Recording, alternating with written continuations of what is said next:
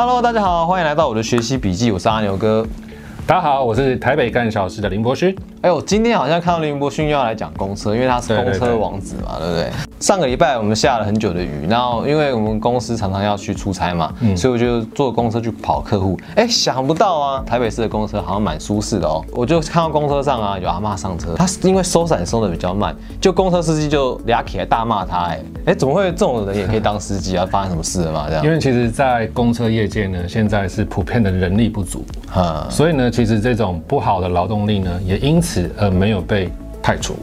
哦，对，他还有一个比较夸张的，就是上次的奥万大事件啊，游览车司机居然违规了八十二次，哎，这种太夸张了，这种数值来当公车司机，让我们安全有保障吗？各位朋友，我要替这个八十二次违规的司机说点话，哎呦，说上话，就是说这八十二次是他个人私底下开自己车的交通违规，代表说什么？第一个，他开车其实是蛮蛮冲的。哎呦，这是第一个。那为什么开车这么冲的人能够进入我们的客运产业呢？也是一样嘛。我刚刚讲的，因为这个劳动环境不好，所以人力非常缺乏，他才可以当司机。好，第二个，我们的客运业者有没有责任？我们去查哈，这个奥万大这个事件的司机的这个公司本身，其实之前呢就有过劳的记录。嗯，那这一次事件中，这位司机有没有过劳呢？目前还在调查。但是我们可以发现哦，其实。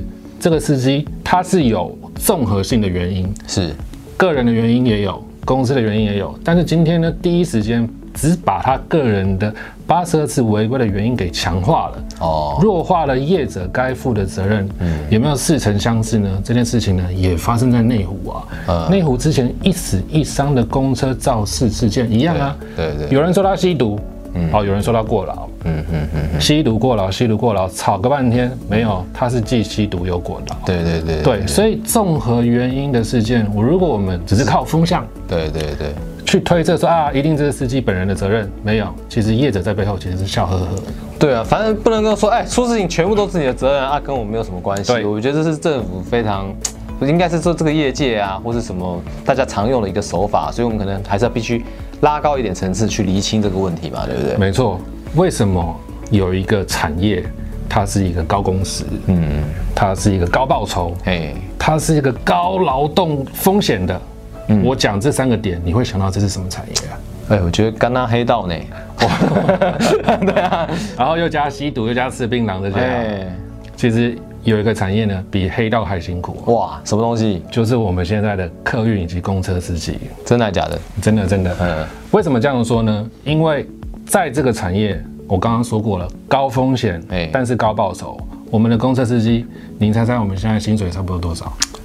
我觉得四到六万吧，差不多吧，还是没错啊。这个四到六万其实是比很多上班族要来得好。哎呀，已经可以当那个一般小公司的主管了呢。没错啊，就是其实是还不错的薪水。是啊，但是它背后付出什么？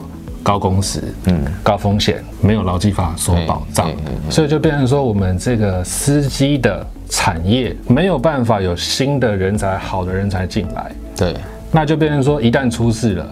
我客运业者，我就切割，嗯，所以就变成说，司机变成什么免洗块，哦哟，对，所以我一个公司，我没有办法经营好的人才，好的司机，受害的就是谁？就是刚刚那个收预算的阿妈。对不对？阿妈，你快点家里就爱播掉啊！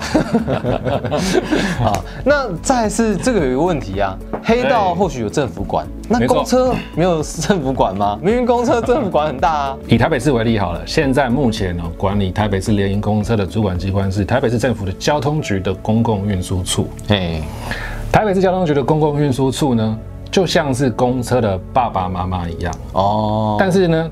他没有在管啊，他也以这个稽查人力不足作为一个借口，说他没有办法看到这么多公车路线的原因和问题啊，嗯，就变成说很多公车司机违规，对，其实我们主管机关也毫不知情，完全都不知道，你必须要去跟他讲时间地点，他才会去调相关的影像记录来看，哦，才会做判定。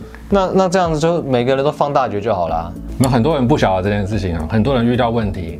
鼻子就会摸摸就算了哦，对他也不知道背后的这些结构和组织，也不知道我们台北市公车业者每一年拿台北市政府多少钱，所以他觉得没什么，这小事情嘛，所以他们就会让这件事情过去了，而导致公车业界的问题呢越来越大。所以我们阿骂这种老多郎呢，就是会在公车上会有不好的遭遇呢，都是因为这个结构性因素所导致的。所以我们要构造改革。哎呀，牛哥啊，你刚刚说你想要做公车司机哦？哎呀，那听我讲这么多，你还会想要当公车司机吗？我这样讲完以后，我想一想，正常人可能不会去做。你看，领四到六万，那可能会被告，又有可能会过劳。我觉得正常的人可能会敬而远之啊，这样不止过劳和被告。对，从明年一月一日起哦，呃，我们交通部所公布的一个法律呢，你还要交出你的尿尿来。真的假的？这不是小学生做的事吗？因为之前呢，台北市政府呢有向中央建议这件事情，是因为目前现行哦，现在。嗯，现行的法规是我只要百分之二十五的司机去抽检就可以了。对，所以因为这件事情呢，跟上一次在内湖导致一死一伤的司机有关。嗯，他呢既毒驾，而且又有过劳。他的尿液呢有呃吸毒的反应，对，然后他的良民证呢也跟这个吸毒的前科没有关系，是，所以呢，台北市政府为了要补足这个百分之二十五的漏洞，建议中央政府改到百分之百，所以变成一月一号的时候呢，就会百分之百所有的公运驾驶的司机都要验尿，嗯嗯嗯嗯嗯，但是现在呢是十二月，还没有到一月一号，就有某个集团的业者。超前部署哇！真的还假的？对他所有的四千多位司机全面验尿，那可以点个名吗？这个集团呢叫做台北首都客运集团，它辖下有大都会客运。台北客运、三重客运跟首都客运这四间客运呢，加起来占了台北市六成以上的市占率。哦，你这样讲完以后，我们大概节目就做到这一集哦。对啊，这个客运集团很大，它超前部署，自主验尿，验出了两杯毒尿。哎呦，一杯司机自己加茶，然后一杯呢司机拒检，所以这四杯尿呢，看起来哦，好像是整个公车集团自动自发的在做自我检讨。对。其实呢，这件事情呢，对我来讲，它是在模糊模糊公车业界长期的过劳的焦点。嗯，比如说，我们会想，为什么这些比较不听话、这些比较喜欢做这些不好的事情的劳动力呢？为什么没有办法在公车业界被汰除？嗯，我们都是开公司的人。对。今天有一个不适当的劳动力，他应该会逐渐的在工作的过程中被淘汰嘛？对。那为什么这些司机会留下来呢？就是因为人力不足。嗯。那人力不足的原因是什么？是因为公车业界长期的劳动条件很差劲。嗯。没有确实的劳检，那公车业者呢也完全不怕这些财阀，所以导致公车业界恶性循环，不好的劳动环境。没有办法太除恶性劳动力，受害的就是收雨伞的阿妈。嗯，我很赞成验尿这件事情。不过呢，各位听到这边还会觉得验尿是改善公车运输环境的唯一指标吗？听起来不像啊，听起来不像。我们要去检讨整体的公车劳动环境和劳动力的流动，才有办法真正的把公车业界的陋习给改善。而且哦，更重要的是，我们每年台北市溢注在票价以及运价差价的补贴上，每年花三十亿，真的三十亿，二十一亿哦是运价票价的补贴，另外九亿是学生票、老人票、军警这些的。嗯，我今天我给你三十亿，我让你随便花，哎呦，我完全不过问。哦，对，那你会变成什么样子？嗯，政府可以辅助一下我们频道这样。对，所以呢，重点还是要监督哦。嗯，任何的业界只要没有监督，它就会长出一些奇奇怪怪的怪东西。这也是我们这个频道要教给大家最重要的关键资讯。嗯，没错。那这样子的话，我们个人怎么样有所为啊？个人能够作为的空间呢非常大。哎呦，我举个例子哦。阿牛哥，如果你在公车上跌倒，你第一时间会想要做什么事？骂司机啊？没有啦。阿牛哥，我这边给你三个选项。第一个选项呢是填公车上的司机的意见调查表。第二个选项呢是直直接跟我们的公运处呢做投诉。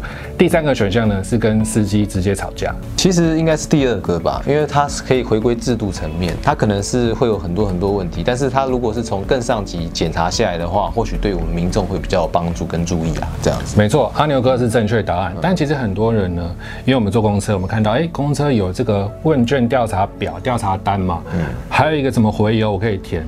很多人直觉呢，他就是直接打给客运公司做申诉。对，但是这个过程哦，完全台北市政府没有记录啊，没有任何的数据，我要怎么样去治理？我们的公共运输业呢？阿牛哥的回答呢是正确的，嗯，这边也是提供给各位参考。当我们遇到事情，第一时间呢找主管机关，他就比较不容易会被吃啊。那我们这一集教大家如何有所为嘛？希望如果认同我们的理念的话，可以帮我们点赞、订阅跟分享出去，让我们可以为这个社会做多一点进步。这样子，好，那这一集节目就到这边了，大家下次再见，拜拜。拜拜。